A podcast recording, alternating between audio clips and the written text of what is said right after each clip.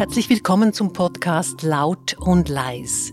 Ich bin Sandra Leis und freue mich auf die Debatte zum Thema künstliche Intelligenz und ihren Einfluss auf die Kirchen. Meine Gäste sind Peter Kirchschläger, er ist römisch-katholischer Theologe und Philosoph und Professor für theologische Ethik an der Universität Luzern. Und Matthias Zehnder, er ist Medienwissenschaftler und Informationsbeauftragter der evangelisch reformierten Kirche des Kantons Basel-Stadt. Seien Sie beide ganz herzlich willkommen. Wir sitzen hier in einem schönen, runden Sitzungszimmer mit einem schönen Ausblick auf den Vierwaldstätter See an der Universität Luzern.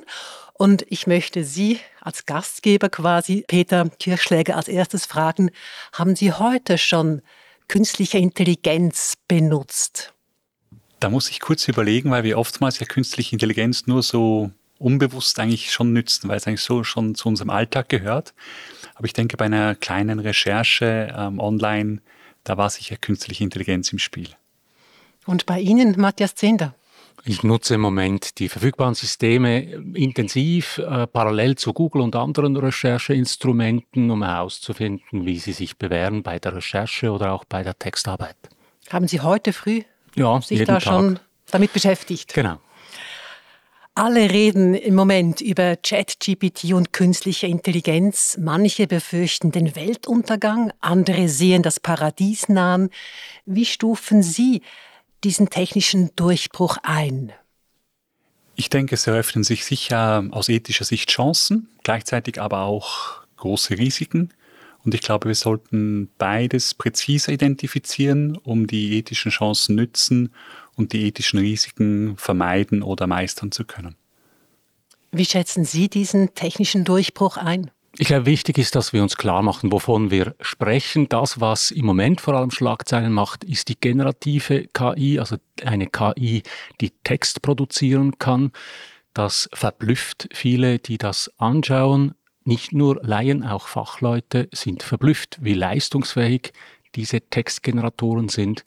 Ich glaube, wir sind im Moment durch diese Verblüffung geneigt, die KI eher zu übersetzen in ihrer denkerischen Leistungsfähigkeit, aber wir unterschätzen sie, was ihre Einbindbarkeit in Prozesse der Textgenerierung oder des Alltags der Arbeit angeht. Das ist ein paradoxer Zustand. Wir überschätzen und unterschätzen die KI gleichzeitig und das ist gefährlich. Einfach damit wir alle vom Gleichen sprechen und auch unser Publikum das Gleiche darunter versteht. Was ist künstliche Intelligenz? Ich würde eigentlich den Begriff künstliche Intelligenz ähm, vermeiden äh, wollen, und zwar deswegen, weil wir eigentlich es mit Systemen zu tun haben, die gewisse Funktionen in gewissen Intelligenzbereichen der menschlichen Intelligenz ebenfalls erfüllen können, können in vielen Fällen auch massiv überragen können. Also sprich zum Beispiel Rechenfähigkeit, logische Deduktion, Umgang mit großen Datenmengen, Big Data. Ähm, gleichzeitig gibt es aber auch Intelligenzbereiche der menschlichen Intelligenz, die, wie ich argumentieren würde, für sogenannte künstliche Intelligenz unerreichbar ist und ich würde auch sagen, in Zukunft bleiben wird, wie zum Beispiel soziale oder emotionale Intelligenz, wie zum Beispiel Moralfähigkeit. Mhm. Sind Sie, Matthias Zehnder, einverstanden mit dieser Definition von künstlicher Intelligenz? Einverstanden. Vielleicht könnte man zur Klärung noch sagen, wenn wir die künstliche Intelligenz als Maschine in einer Box anschauen, dann war uns bisher bei Maschinen immer klar, was passiert, wenn wir etwas reingeben, dann macht diese Box etwas, was genau präzise vorgegeben ist. Und wir wissen deshalb auch, was rauskommt. Und das ist bei künstlich intelligenten Systemen nicht mehr so. Sie lernen von sich aus auf relativ komplexe Art und Weise, lernen zum Beispiel Muster kennen, sind sehr gut darin, Muster zu vergleichen. Und dann kommt etwas raus aus dieser Box, von dem wir zum Teil nicht wissen, warum es so rauskommt. Das kann gut, interessant und kreativ sein, aber es kann auch gefährlich sein. Die Einschränkung, die man dabei machen muss, das ist das, was Peter Kirchschläger jetzt gerade angesprochen hat, mit menschlichen Worten, also in Bezug auf die menschliche Intelligenz. Die Systeme, die heute zur Verfügung stehen mit ChatGPT, die können nur Sprachzeichen generieren, aber sie haben, keinen Zugriff auf die Bedeutungsebene der Sprache. Also dieser geheimnisvolle, die geheimnisvolle Zweiteiligkeit der Sprache, dass eine Buchstabenfolge wie B-A-U-M für etwas steht, auf das man klettern kann, unter das man liegen kann, das Früchte tragen kann, das ähm, blühen kann und das warm geben kann im Winter, wenn man es verbrennt. Auf diese Ebene der Sprache hat die KI keinen Zugriff. Aber sie ist unglaublich gut im Sortieren dieser Zeichen auf der Zeichenebene. Mhm. Und sie ist unglaublich schnell. Das ist etwas, was mich immer sehr verblüfft. Und was ich, glaube ich, auch noch wichtig finde, ist, dass künstliche Intelligenz eigentlich ein Marketingbegriff ist. Ähm, sie haben das vorhin ein Stück weit ja auch schon erwähnt, Peter Kirchschläger, und letztlich immer wieder diesen Frankenstein-Mythos befeuert, dass wir da ein perfektes Wesen erzeugen können. So weit sind wir noch nicht. Und trotzdem spielt natürlich auch die Hersteller der künstlichen Intelligenz immer wieder auch mit diesem Mythos. Genau, wir schüren natürlich damit auch Erwartungen. Also genau. mit dem Begriff sogenannte künstliche Intelligenz werden auch ganz gezielt auch Erwartungen geschürt. Und mir scheint da eben so als Alternativbegriff eigentlich adäquater zu sein, der Begriff von datenbasierten Systemen. Weil wenn wir uns genau überlegen, was eigentlich heutige, heutige sogenannte künstliche Intelligenz leistet, dann verarbeitet sie Daten, sie generiert Daten, sie basierend auf Daten vollzieht sie Entscheidungen, kreiert Ergebnisse, die wir, wie Sie es, wie Sie es gesagt haben, vorher Zehnder, nicht in, nicht in letzter Konsequenz auch nachvollziehen können, wie sie zu diesen Ergebnissen kommen. Und wenn es dann eigentlich nur um Daten, Daten, Daten geht, dann scheint es mir eigentlich adäquater zu sein, dann auch die Systeme so zu benennen, was sie eigentlich leisten können, nämlich datenbasierte Systeme zu sein. Oder eben eine maschinelle Intelligenz. Diesen Begriff liest man auch immer wieder. Aber ich glaube einfach, wir bleiben jetzt bei der künstlichen Intelligenz, weil das der Begriff ist, den ähm, die meisten Menschen kennen. Sie haben vorhin gesagt, eben die künstliche Intelligenz kann noch nicht alles. Ist es denn so, dass die künstliche Intelligenz zum Beispiel Emotionen noch nicht kennt, also die Liebe, das Glück, sind das Emotionen, die uns Menschen vorbehalten sind? Was vermuten Sie, Matthias Zinder? Ich glaube, das große Problem ist, dass wir uns von der künstlichen Intelligenz, wenn sie Sprache generiert, täuschen lassen. Wir sind sehr anfällig auf Täuschung, weil wir uns gewohnt sind von Worten oder auch von Mimik, je nachdem, was für eine künstliche Intelligenz vorliegt, ähm, dass wir von Worten oder Mimik auf die Bedeutung dahinter, den Sinn, die Emotion und, äh, schließen können. Wir sind sehr gut darin, Gesichter zu lesen zum Beispiel oder eben Worte zu lesen. Die künstliche Intelligenz hat keine Ahnung von Liebe, Seele, Gefühle und allem, was damit zusammenhängt, aber sie ist unglaublich gut damit, Sprache zu generieren, die Gefühle simuliert. Und weil wir darauf trainiert sind, aus Sprache Gefühle zu lesen, neigen wir dazu, darauf hereinzufallen. Das äh, ist sehr nachvollziehbar. Natürlich habe ich in der Vorbereitung auf diesen Podcast auch den Chat GPT wieder ausprobiert, nicht zum ersten Mal, aber diesmal wollte ich mal wissen, was die Software meint, wenn ich sage, schreibe bitte ein Porträt zu Papst Franziskus. Da kommt also sehr, sehr viel und herausgekommen ist, da sind da zuerst einmal ganz konventionell ein paar biografische Angaben. Und dann heißt es, jetzt zitiere ich mal ein bisschen aus dem, was da rausgekommen ist, Papst Franziskus ist bekannt für seine Bescheidenheit und sein Engagement für die Armen und Benachteiligten. Franziskus hat die Herzen vieler Menschen auf der ganzen Welt berührt, unabhängig von ihrer religiösen Zugehörigkeit. Er verzichtet auf den päpstlichen Prunk und lebt ein einfaches Leben. Er hat diejenigen besucht, die am Rand der Gesellschaft stehen. Er hat Gefängnisse besucht, Flüchtlinge umarmt und mit Obdachlosen gesprochen. Seine Botschaft von Hoffnung, Frieden und Vergebung hat Menschen inspiriert und ermutigt, eine bessere Welt zu schaffen. Was geht Ihnen durch den Kopf, wenn Sie so etwas hören oder eben lesen am Computer? Ich sehe von mir eine wiederkäuende Kuh. Und zwar deswegen, weil ich sagen würde, was ChatGPT eigentlich macht, ist, dass sie Sprache, Wortschöpfungen, Formulierungen, Sätze, Ideen, Gedanken, die Menschen schon mal gedacht haben, indem sie Daten, die generiert worden sind, eigentlich nichts anderes macht, als das wiederzukäuen und auszuspucken. Unter Irrelevanz von, also vermeintliche Irrelevanz von Wahrhaftigkeit unter Vernachlässigung von Urheberrechten, ähm, wo ja dann menschliche Existenzen dranhängen von Menschen, die sich über Urheberrechtseinnahmen finanzieren, ähm, bis hin zu Menschenrechtsverletzungen von Privatsphäre und Datenschutz ähm, ganz wild durch die Datenmengen durch. Und das ist etwas, glaube ich, was wir im Blick haben müssen bei ChatGPT. Hinzu kommt auch noch, dass ChatGPT auch einen massiven Druck auslösen wird auf Medienhäuser, auf mhm. Journalistinnen und Journalisten, weil sich natürlich dann die Frage stellt, ja, wenn ich so einen Text generieren kann, wieso soll ich noch jemanden zahlen dafür, dass sie oder er mir diesen Text schreibt? Und, und bis hin zu der ganzen Fake News-Thematik, die ich gerade auch für demokratische Systeme ähm, bereits heute als sehr bedrohlich erachte und das wird noch massiv zunehmen, wenn wir dann die Sprachgenerierung noch mit Bildgenerierung verbinden. Ähm, dann kann ich Fake News produzieren, die einfach sehr, sehr schwer noch zu, als solche zu identifizieren sind. Und wir ja bereits heute wissen, dass wir Schwierigkeiten haben, demokratische Systeme vor Fake News-Effekten zu, zu schützen. Eben, und das wird eher noch zunehmen. Es wird noch massiv zunehmen.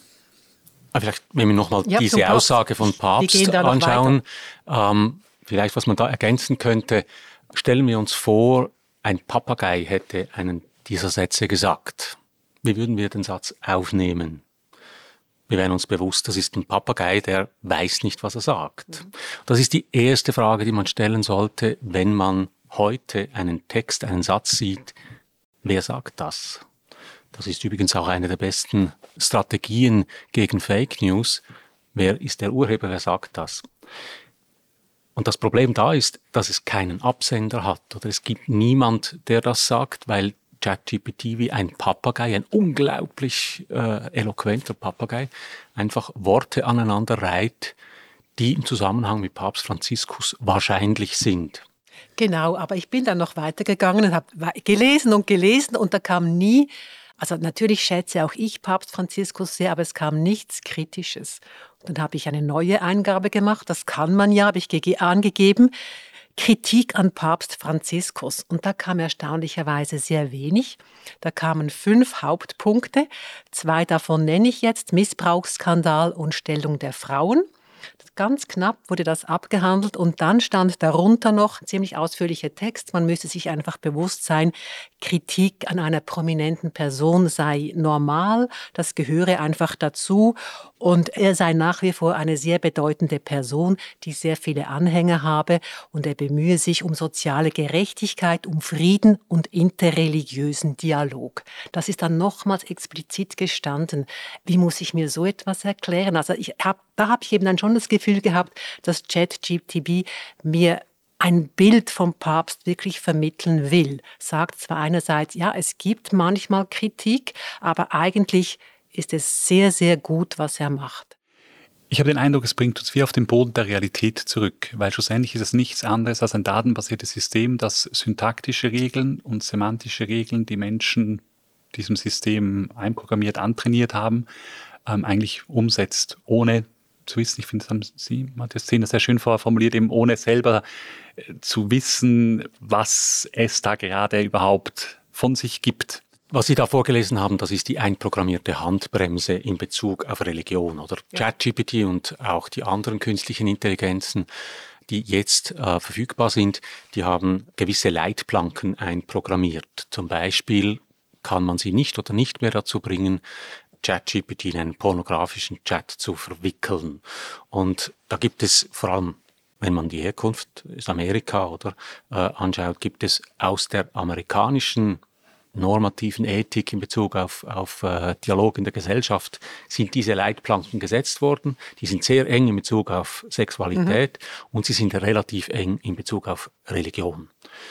Das zeigt dieses Beispiel, genau, das was ich jetzt vorgelesen Beispiel, habe. Äh, mhm. die haben da einfach Bremsen einprogrammiert, dass man ChatGPT nicht dazu bringen kann, einen religiösen Furor auszulösen oder was auch immer.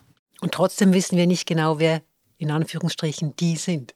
Doch, das wissen wir bei ChatGPT relativ genau. Wir wissen, wer die Programmierer sind. Also wer die Mühle gebaut hat, das mhm. wissen wir. Aber, aber wir wissen füttert. nicht, wer das Korn anliefert. Genau. Das ist das große Problem, das oder?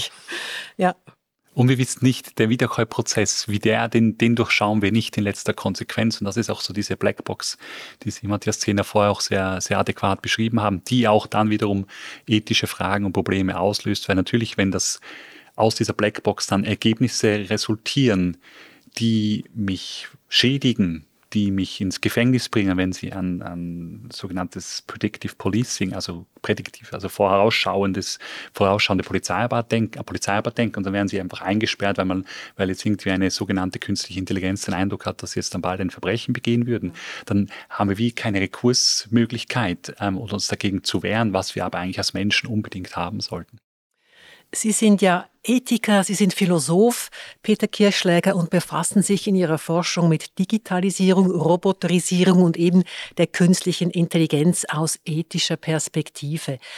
Die Europäische Union, die will ja im Moment Anwendungen wie ChatGPT regulieren. Und es gibt, glaube ich, eine ziemlich große Einigkeit, dass es eine Regulierung braucht. Nur was und wie soll man regulieren? Jetzt auch gerade aus ethischer Sicht. Also wo sehen Sie die, sagen wir, die größten Gefahren und welche müssen da geregelt werden und wie? Ich würde da vorschlagen und sogar auch fordern, dass wir hier zunächst mal einen menschenrechtsbasierten Ansatz verfolgen.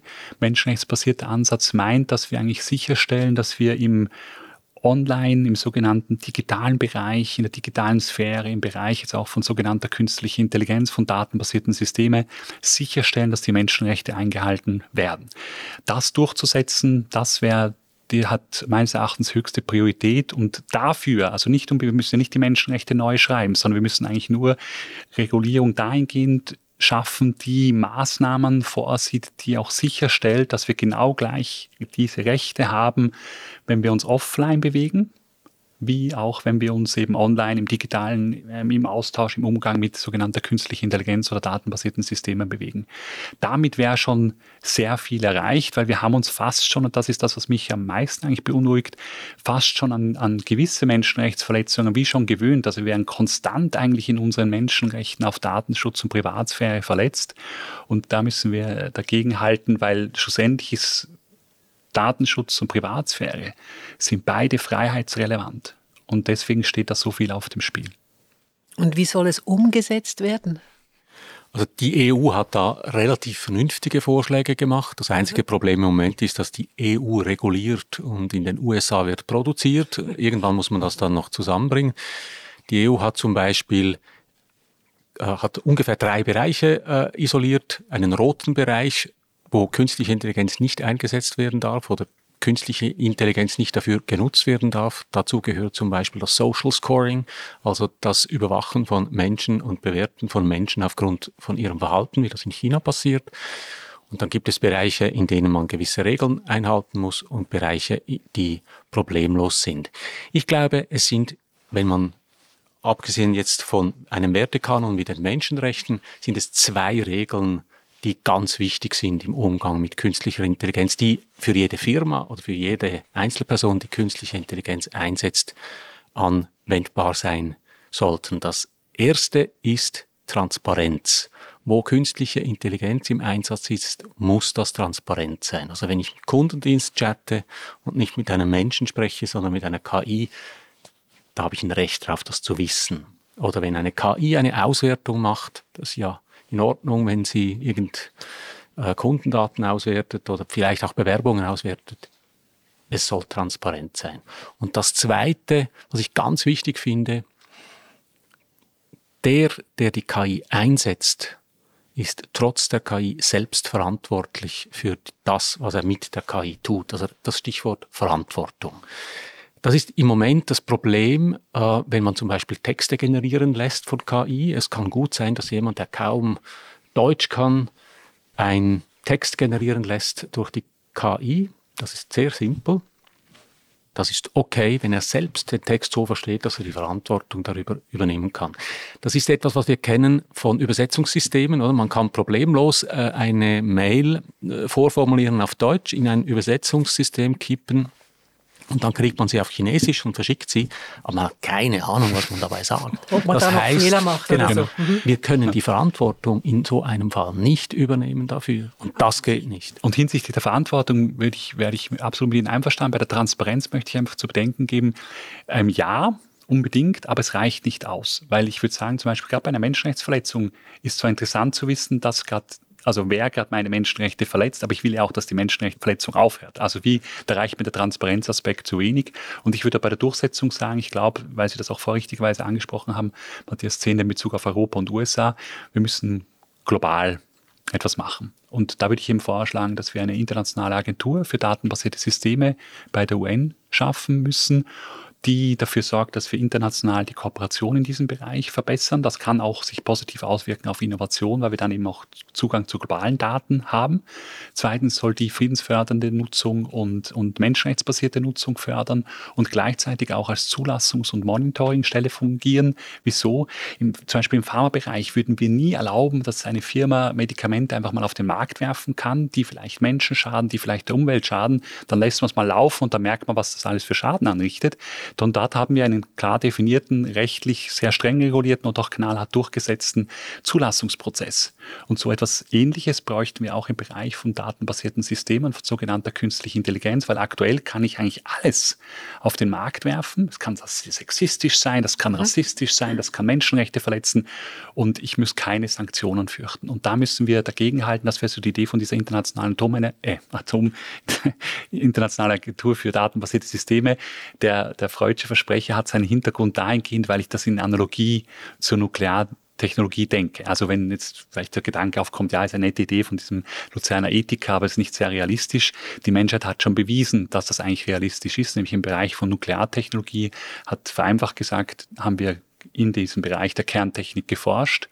Wir haben die Atombombe gebaut. Wir haben leider die Atombombe mehrmals abgeworfen. Und dann hat die Menschheit gemerkt, wenn wir so weitermachen, gibt es die Menschheit nicht mehr, gibt es den Planeten nicht mehr, also müssen dem Einhalt bieten. Und haben die internationale Atomenergiebehörde geschaffen bei der UN, haben die auch mit entsprechenden Kompetenzen ausgestattet und haben so eigentlich Schlimmeres verhindern können. Also keine perfekte Lösung, die hat auch ihre geopolitischen Implikationen, aber fairerweise muss man anerkennen, die hat viel Schlimmeres verhindern können. Und ähnlich denke ich, dass bei dieser internationalen Agentur für datenbasierte Systeme IDA, die eine Funktion ähnlicher Natur eigentlich im Bereich jetzt von datenbasierten Systemen ähm, ausführen soll. Also dann sind Sie eigentlich recht hoffnungsvoll, dass, dass die Menschheit da eine Lösung finden wird, wenn ich Sie richtig verstehe. Ja, und aus, ich bin da einerseits, glaube ich, einfach als, ich glaube ans gute Menschen und auch, dass wir fähig sind, technisch machbar ist, nicht einfach blind zu verfolgen, sondern ähm, auch uns eben, wenn es ethisch bedingt notwendig ist, eben auch ein, uns da auch einzuschränken selber. Ich bin deswegen auch optimistisch, weil die Sensibilisierung für die Probleme auch in den Technologiedisziplinen oder auch gerade in Technologieunternehmen zum Teil ja auch vorhanden ist. Also Elon Musk, dem man ja sicher alles Mögliche vorwerfen kann, aber sicherlich nicht, dass er technologiefeindlich ist, sagt, ähm, sogenannte KI ist gefährlicher als Atomwaffen und zwar viel gefährlicher. Und er sagt dann noch hinzu, wie wahnsinnig ist es eigentlich, dass wir da keine ähm, übers, also keine Monitoring, keine, Super, keine Supervision haben diesbezüglich, keine Kontrolle, dass wir es einfach so laufen lassen. Die Probleme sind, glaube ich, erkannt. Jetzt geht es darum, den nächsten Schritt zu tun und nicht nur schöne Sonntagspredigten zu machen, also Empfehlungen, Richtlinien, Deklarationen und dann unter der Woche nichts entsprechendes zu tun, sondern wirklich auch unter der Woche ins Handeln zu kommen, um Menschenrechte aller Menschen und auch ähm, Nachhaltigkeit voranzutreiben. Ende März erschien ja ein Brief, den auch Elon Musk unterschrieben hat, äh, mit mehr als 3000 Unterschriften von namhaften Forscherinnen und Forschern. Man müsse ein Moratorium von sechs Monaten jetzt beschließen. Und in dem Brief heißt es, ähm, es würden fundamentale Risiken für die Gesellschaft und die Menschheit drohen. Also das klang doch sehr, sehr dramatisch. Aber soviel ich weiß, ist dieses Moratorium jetzt trotzdem nicht eingetroffen. Also das konnte man jetzt dennoch nicht stoppen. Ich glaube, da gibt es noch eine, eine, einen Spagat, den wir noch überwinden müssen zwischen der Einsicht, dem Problembewusstsein und dass wir ins Handeln kommen. Und das hat nicht nur, glaube ich, mit fehlendem Verständnis, so dass man Angst hat, man findet nicht den richtigen Weg der Regulierung, sondern hat auch sehr stark mit, mit Lobbying zu tun. Also die fünf, sechs großen multinationalen Technologieunternehmen, nehmen sehr, sehr viel Geld in die Hand, um dafür zu sorgen, dass PolitikerInnen ähm, weltweit ihre Geschäftsmodelle, die im Kern teilweise Menschenrechtsverletzungen beinhalten, also nicht nur so als blöder Nebeneffekt, ähm, sondern im Kern des Businessmodells Menschenrechtsverletzungen beinhalten, dass die nicht angerührt werden. Und das ist, glaube ich, die große Herausforderung, dass wir hier trotzdem diesen genug politischen Willen schaffen können, diese Themen auch konkret anzupacken mit konkreten Maßnahmen.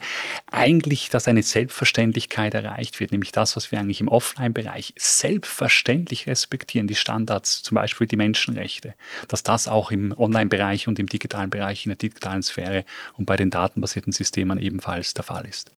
Ich bin in Bezug auf die Regulation sehr skeptisch. Ich glaube nicht, dass das kommen wird, weil die großen Blöcke auf der Welt sich heute sehr feindlich gegenüberstehen und beide technologiemächtig sind, also China und die USA. Ich glaube, das Einzige, was da bremsen wird, was heute schon stark bremst, ist die Haftung. Also wenn es teuer wird, macht keine Firma weiter. Und in Bezug auf die selbstfahrenden Autos sehen wir das schon. Mhm. Da sind die Aussichten dramatisch zurückgegangen, was ein selbstfahrendes Auto kann, weil einfach die Frage der Haftung über den Firmen droht. Das wird bei anderen Einsätzen der KI ebenfalls sein. Also ich würde da dem Geldbeutel etwas mehr vertrauen als internationalen Moratorien. Aber das ist eine pragmatische Sicht, die am Schluss auf selber rausläuft. Es ist die Frage, wer übernimmt die Verantwortung. Und da scheint mir, Sie haben vorher die IAEA ins Spiel gebracht, oder wenn wir an die Atomenergie denken, da kommt mir ein Philosoph in den Sinn, und das ist Hans Jonas und sein Prinzip der Verantwortung und seinen ontologischen Imperativ. Und den würde ich jetzt wieder herauskramen und sagen, Verantwortung bezieht sich gerade bei den Forschenden oder Programmierenden eben nicht nur auf das, was ich unmittelbar tue, sondern auch auf das, was ich für künftige Generationen anrichte damit. Gut, dann mache ich hier jetzt mal einen Schnitt und wir kommen zu einem nächsten Thema, nämlich zu den Religionen und wie sie auch den technischen Fortschritt sich zunutze gemacht haben. Technischer Fortschritt hat ja manchmal auch große Vorteile. Und wenn man jetzt mal 500 Jahre zurückschaut, so sieht man, die Erfindung des Buchdrucks hat die Reformation man muss es so sagen, regelrecht beflügelt. Die Bibel konnte in deutscher Sprache übersetzt und dann vor allem eben auch gedruckt werden. Und heute hat auch die, hat die Digitalisierung auch Einfluss auf den Glauben. Es gibt Apps, die beten für einen, wie ich herausgefunden habe. Und es gibt natürlich spirituelle Podcasts und es gibt sogenannte Sinfluencer. Das sind religiöse, gläubige Christen, die ihren Alltag dokumentieren und so im Prinzip wie ein Vorbild ähm, handeln wollen. Und zum Reformationsjubiläum 2017 da wurde ein Roboter entwickelt, der Menschen segnet. Und ein solcher Roboter stand beispielsweise in der Stadtkirche Winterthur. Das war vor sechs Jahren. Matthias Zehnder, was halten Sie von einer solchen Entwicklung, also dass Menschen sich jetzt von einem Roboter segnen lassen können? Ist das gut, ist das schlecht? Was meinen Sie? Davon halte ich nichts. Gleichwohl gab es aber Leute, die das gemacht haben. Ja, das ändert mhm. nichts daran. Es gibt auch viele Leute, die ähm, Kuchen essen. Ich halte auch von Kuchenessen nichts. Das ist keine Frage. Ich glaube, wenn wir die Entwicklung der Technologie und der Naturwissenschaften anschauen in den letzten paar hundert Jahren, dann können wir etwas feststellen, das hat für eine Entmystifizierung der Welt gesorgt. Es gibt da noch ein, zwei Fenster zu einem, zu anderen Welten und die Religion ist ein Fenster zu einer anderen Welt. Das ist absolut absurd, wenn ich genau dieses Fenster mit Robotern und KI bespiele, die genau darauf absolut keinen Zugriff haben und alles Mystische, alles, was über die Buchstaben hinausgeht, nur simulieren. Deshalb, davon halte ich nichts. Und Sie? Peter Kirschläger? Also ich würde, ich würde Matthias Zehner zustimmen, bis auf den Kuchen. Also, also Kuchen esse ich gern ähm, bei, bei der, beim Einsatz jetzt von, von datenbasierten Systemen auf sogenannte künstliche Intelligenz im, im religiösen und spirituellen Bereich. Ich glaube, die große Schwierigkeit, äh, zustimmen zu dem, was, was Matthias Zehner gesagt hat, noch vielleicht auch ergänzend, ist auch, dass sie das immer auch als, gerade auch zum Beispiel Segen hat ja auch mit einem relationalen, also mit einem Beziehungsgeschehen zu tun. Und da sich vorzustellen, dass dieser, dieser Segensroboter, äh, eben, wie gesagt, eine Nachahmung, ähm, aber nicht dem Roboter ist es völlig egal, was er gerade macht. Der könnte auch, kann der könnte auch eine Ohrfeige verteilen. Also der hat überhaupt keinen Zugang zur Qualität ähm, dieser Handlung auch und keine Rede von zu, zur religiösen oder spirituellen Ebene. Und ich glaube, was bei den anderen Nutzungen, also was Nutzungsmöglichkeiten sind, die auch positiv sein können, meines Erachtens sind ähm, Möglichkeiten, interreligiöses Gespräch über Grenzen und Distanzen zu fördern, Austausch, Informationszugang, selbstverständlich. Gleichzeitig müssen wir das immer aber auch mit der damit verbundenen Datengenerierung ähm, zusammen denken und da tut sich dann wieder ein großes ethisches Risiko auf, nämlich der Manipulation. Weil wir bei datenbasierten Systemen generell, das ist im ökonomischen Bereich so, das ist im politischen Bereich so, das kann ich mir auch im religiösen Bereich so vorstellen oder auch im spirituellen Bereich, dass ich mit diesen unglaublichen Datenmengen eigentlich die datenbasierten Systeme mich selber besser kennen, als ich mich selbst kenne und dann genau wissen, welche Tasten sie auf dem Klavier spielen müssen, damit sie das bekommen, was sie wollen. Also sprich im ökonomischen Bereich, dass ich das kaufe, das Produkt kaufe, was mir verkauft werden soll. Im politischen Bereich, dass ich so wähle oder so abstimme, wie das das datenbasierte System will oder die Partei, die die Organisation, die Firma, die dafür zahlt, dass ich so abstimme. Und ich kann mir das leider auch im religiösen und spirituellen Bereich vorstellen, dass ich so eigentlich Menschen gezielt manipulieren kann. Ich spreche ganz bewusst von Manipulation, nicht Beeinflussung, weil bei Beeinflussung gehe ich davon aus, dass innerhalb der Grenzen menschlichen Vernunft es zumutbar ist, dass Menschen verstehen, jetzt wäre ich gerade beeinflusst, das zum Beispiel das klassische Wahlplakat oder Abstimmungsplakat auf der Straße im Unterschied jetzt zu datenbasierten Systemen, wo es eben die Möglichkeiten der menschlichen Vernunft übersteigt, das zu durchschauen, was da gerade mit mir passiert, weil das läuft so professionell und so ähm, ausgeklügelt dank dieser unglaublichen Datenmengen, die es leider von mir gibt. Mhm. Also Sie sind sich einig, von christlichen Robotern halten Sie wenig. Was ChatGTP auch kann, ist ja Predigten schreiben. Da habe ich mir noch gedacht, ja, das ist natürlich auch ein bisschen zugespitzt, aber letztlich gerade die römisch-katholische Kirche leidet ja unter einem Priestermangel. Da wäre ja das vielleicht besser als gar nichts. Ist das eine Chance für die römisch-katholische Kirche? Ich glaube, da gibt es aus der Theologie genug Vorschläge, wie man diesen Priestermangel theologisch fundiert und basiert auch entgegnen könnte, ähm, dass man das Problem sehr schnell in den Griff bekommen würde, wenn man ähm, dementsprechend auch ins Handeln kommen würde. Und ich glaube, für, also für die Kirche ist es, wäre es ein Armutszeugnis, wenn wir anfangen, ChatGPT predigen zu lassen, weil ChatGPT eben, wir stellen auch keine wiederkäuende Kuh ähm, vorne ähm, in die Kirche und lassen die predigen. Also da würden wir sehr viel verlieren. Ähm, ich denke, was, was sinnvoll wäre, was die Kirche, wo ich glaube, die Kirche eine wichtige Aufgabe hätte, sich kritisch in diesen, in das Gespräch über diese datenbasierte Systeme, in das Gespräch über digitale Transformation noch viel stärker einzubringen, vielleicht auch Gefäße, Räume, Zeiten ähm, schaffen würde, wo auch diese Reflexion auch durchaus über Ungewissheit, die mit diesem technologischen Fortschritt auch durchaus verbunden sind. Die Frage, was machen wir in ein paar Jahren, was gibt es meinen Job dann auch oder nicht? Und da, glaube ich, hätten Kirchen eine, eine, nicht nur die Chance, sondern auch eine Kompetenz, da Menschen auf diesem Prozess des Umgangs mit Ungewissheiten zu begleiten. Und sie haben ja auch durchaus eine ethische Kernkompetenz, auch sich eben kritisch in das öffentliche politische, gesellschaftliche Gespräch über, sollen wir jetzt datenbasierte Systeme nützen oder nicht und in welcher Form ähm, einzubringen. Da gibt es, glaube ich, meines Erachtens noch Nachholbedarf. Mhm. Wenn wir noch kurz bei den Berufen bleiben, gibt es auch kirchliche Berufe, die es künftig nicht mehr geben wird, Ihrer Meinung nach? Was ja das Faszinierende ist bei diesem technologiebasierten Wandel im Unterschied zu früheren technologiebasierten Wandelepochen, dass es wirklich alle beruflichen Aufgaben betrifft. Also wir kennen Roboterchirurgen, wir kennen Roboteranwält, Anwältinnen. Ja. Sie merken, es sind berufliche Aufgaben, die eine hohe Qualifikation voraussetzen. Und bei früheren technologiebasierten Wandelepochen waren das eher berufliche Aufgaben, die wenig oder keine Qualifikation vorausgesetzt haben. Das ist ein massiver Unterschied und die Zielsetzung ist eine andere, nämlich Ersatz und nicht Erleichterung. Also das automatisierte Kassensystem in einem Lebensmittelgeschäft das will nicht die Arbeit der Menschen erleichtern, sondern da will ich die Menschen von der Lohnliste streichen im Dienst der Effizienzsteigerung. Also ich möchte Kosten senken.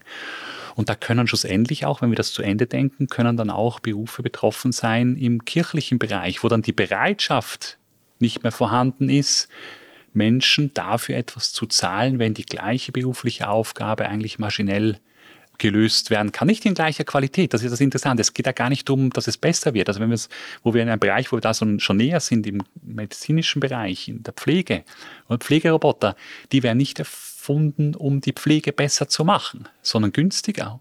Und dann nimmt man halt in Kauf, dass vielleicht die Qualität darunter leidet. Ich würde da einfach noch den Aspekt des Kunden einbeziehen, ja. oder? Es ist nicht nur so, dass die Großverteiler ähm, selbst Checkout-Kassen hinstellen, weil sie Personal sparen wollen. Es ist auch so, dass viele Kunden lieber an einer Self-Checkout-Kasse anstehen und bezahlen, als bei einer bemenschten Kasse. So wie man sein Geld lieber bei einem anonymen Bankomaten bezieht, als bei einem Menschen am Schalter. Und das ist etwas, was uns Sorgen machen muss, oder? Dass wir uns daran gewöhnen, in unseren Interaktionen immer häufiger mit Maschinen zu interagieren und nicht mehr mit Menschen. Warum ist das angenehm? Weil wir uns vor Maschinen nicht schämen müssen. Scham tritt dann ein, wenn ich meine im weitesten Sinn moralischen oder ethischen Prinzipien äh, vor mir selbst verletze. Das heißt, vor Maschinen muss ich kein moralisches Verhalten an den Tag legen. Das heißt, Umgang mit Maschinen senkt die Moral in der Gesellschaft, weil ich dann, also wenn ich Präservative kaufe im äh, Einkaufszentrum, wenn ich die bei der Kassierin auf die Theke oder eine Schnapsflasche oder dann muss ich der in die Augen schauen, aber wenn ich das beim Automaten mache, muss ich das nicht. Also ist der Automat einfacher. Da müssen wir uns um die Gesellschaft Sorgen machen. Es sind nicht mal nur die Kosten, die da im Vordergrund stehen. Ich glaube, die Gesellschaft will sich nicht schämen müssen und zieht dann immer häufiger die Automaten vor. Ich habe diese Argumentation in Ihrem Buch gelesen, Matthias Zehnder, die digitale Kränkung, habe ich mit großem Interesse gelesen und eben auch, dass Sie schreiben, es gäbe viele Menschen, die eine Maschine einem anderen menschlichen Wesen vorziehen. Und als ich das jetzt gelesen habe, das Buch stammt aus dem Jahr 2019, ähm, muss ich Sie doch fragen, was sagen Sie denn dazu, dass jetzt Discounter sogenannte Plauderkassen äh, installiert haben? Also das sind einzelne natürlich. Also ich bin völlig einverstanden mit Ihnen, dass gewisse Menschen sicher lieber an Automaten sind, aber offensichtlich gibt es auch das andere Bedürfnis. Wie sehen Sie das? Es gibt ja sogar Menschen, die gerne Kuchen essen. Also von daher, die Bandbreite ist groß. Ich glaube, der, der springende Punkt, Sie haben ja danach gefragt, wo wird was ersetzt? Ja. Es gibt eine Tendenz, menschliche Arbeit und menschliche Interaktion durch Maschinen zu ersetzen, auch wenn es nicht besser oder nicht schneller geht, weil das die Menschen wollen, seien das die, die Arbeitskräfte anstellen oder sei das die, die mit den Arbeitskräften interagieren müssen. Es gibt auch andere, aber es gibt diese Tendenz und das wird unsere Gesellschaft verändern, weil wir mehr mit Maschinen und weniger mit Menschen zu tun haben. Zum Schluss noch, es gibt Firmen, beispielsweise jetzt konnte man gerade lesen kürzlich, dass Ringier sich Richtlinien gibt im Umgang mit künstlicher Intelligenz. Wäre es denn sinnvoll, dass auch Kirchen sich da ganz klar positionieren? Ich würde das begrüßen, weil auch für Kirchen sich natürlich aufgrund von technologiebasierten Veränderungen und neuen Möglichkeiten Fragen stellen und diese Fragen auch irgendwo Antworten brauchen und auch Menschen in der Praxis dann eben auch sich an irgendwas orientieren können sollen.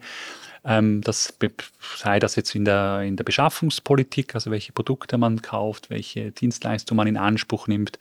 Da ich, würde ich fordern, dass Kirchen viel genauer hinschauen, was, was in den Lieferketten da passiert, in den Wertschöpfungsketten. Also sind da Menschenrechtsverletzungen drin, Kinderarbeit, Umweltverschmutzung, Umweltzerstörung, Klimazerstörung. Ähm, das müsste viel eine größere Rolle spielen. Bis hin dann aber auch, welche Kooperationen gehe ich ein mit Telekom-Firmen ähm, in Bezug jetzt zum Beispiel auf 5G-Infrastruktur. Also ich verstehe nicht, wieso Kirchtürme oder Kirchen dafür genützt werden, 5G-Antennen ähm, zu platzieren. Natürlich verstehe ich den ökonomischen Anreiz, dass ich dafür mein Budget, mein Freibudget aufbessern kann, aber ähm, da müssen ja auch Überlegungen eine Rolle spielen, wie zum Beispiel die durchaus noch nicht so hundertprozentig ausgeschlossenen gesundheitlichen Schäden, die dadurch ausgelöst werden, bis hin auch zu anderen Belastungsformen, die dann wieder eine kleine Gruppe der Bevölkerung betrifft, die da sensibel darauf reagiert. Also da würde ich mir wünschen, dass es da klare äh, Vorgaben gäbe, an denen sich dann auch eben Menschen in der Praxis orientieren könnten. Also sollte es sogar eine Papstenzyklika geben zur, zum Thema KI? über die Form kann man sicher diskutieren. Ich glaube, inhaltlich ist es sicherlich sinnvoll, wenn sich die Kirchen insgesamt, aber auch die Religions- und Weltanschauungsgemeinschaften in das Gespräch darüber, wie wir diese technologiebasierten Möglichkeiten nützen sollen, wie wir auch damit umgehen. Ich denke gerade auch zum Beispiel dieser Bereich, wo wir vorher gestreift haben, was passiert, wenn Menschen, eben wenn bezahlte berufliche Aufgaben wegfallen. Das sind Dinge, da hat, haben Kirchen auch immer eine entsprechende ethische Kompetenz, sich da einzubringen. Ich halte es für ethisch noch relativ neutral, dass Menschen weniger arbeiten müssen, also dass weniger berufliche bezahlte Aufgaben zur Verfügung stehen, weil ich gehe davon aus, dass wir eine massive Reduktion erleben werden von bezahlten beruflichen Aufgaben. Die Frage, die sich aber dann stellt, und das ist wieder eine, wo Kirchen sehr viel zu sagen haben, ist eigentlich eine Frage der sozialen Gerechtigkeit und der Menschenwürde, der Menschenrechte. Nämlich, wenn wir eine Wertschöpfungskette haben, die viel effizienter, viel effektiver ist, aber an der nur ganz wenige Menschen teilhaben und teilnehmen, dann stellen sich Fragen wie, wie finanziere ich meine, mein physisches Überleben? Wie schaffen wir soziale Gerechtigkeit? Wie schaffen wir einigermaßen soziale Gleichheit, damit allen Menschen ein menschenwürdiges Leben ermöglicht wird? Und da können sich Kirchen, Religionen, Religions- und Weltanschauungsgemeinschaften kompetent einbringen und sollten das auch unbedingt tun.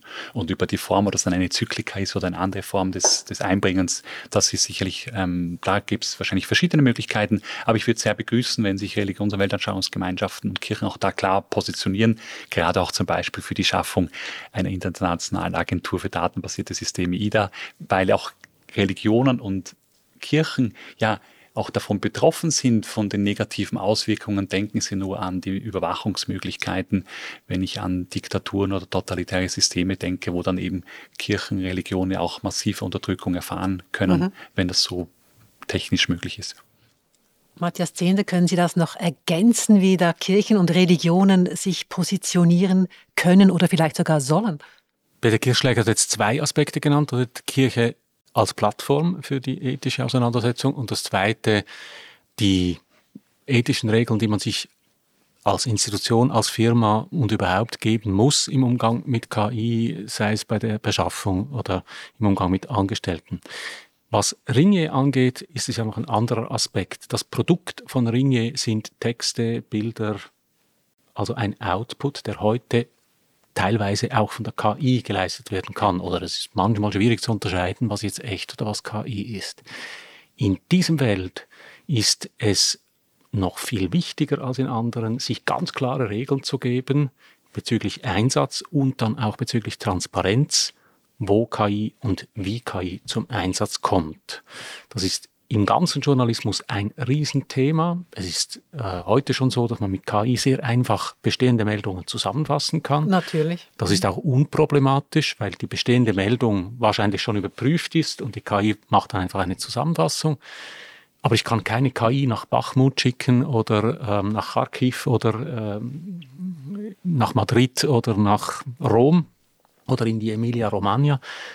Da braucht es nach wie vor Menschen. Es besteht die große Gefahr, dass die KI dann Information simuliert. Für Ringier ist es deshalb ganz zentral oder für andere Verlage ganz zentral, dass es sich harte und klare Regeln gibt, wo setzen wir die KI ein. Und wenn man das jetzt auf die Kirche überträgt, Plattform, selbst äh, Regeln in Beschaffung und Angestellter und so, wäre das überall da, wo der Output der Kirche von einer KI stammen könnte, muss sich auch die Kirche klare Regeln geben. Und da wären wir dann wieder bei der Predigt. Ich glaube, es wäre nicht akzeptierbar, dass eben eine KI eine Predigt generiert. Das wäre auch absurd, weil kein Sprecher vorhanden ist, weil keiner vorhanden ist, der da eine Botschaft sendet. In diesem Sinn wäre es wichtig, dass die Kirchen sich Regeln geben. Aber ich glaube nicht, dass das jetzt eine Riesengefahr ist. Ich denke schon, dass die Kirchen sich bewusst sind, dass im Zentrum dessen, was sie tun, nicht möglichst viele Informationen stehen, sondern letztlich in der katholischen Kirche ist es meines Wissens das Geheimnis des Glaubens. Und dieses Geheimnis funktioniert in Anführungszeichen nur, solange es Geheimnis bleibt. Darauf hat die KI keinen Zugriff.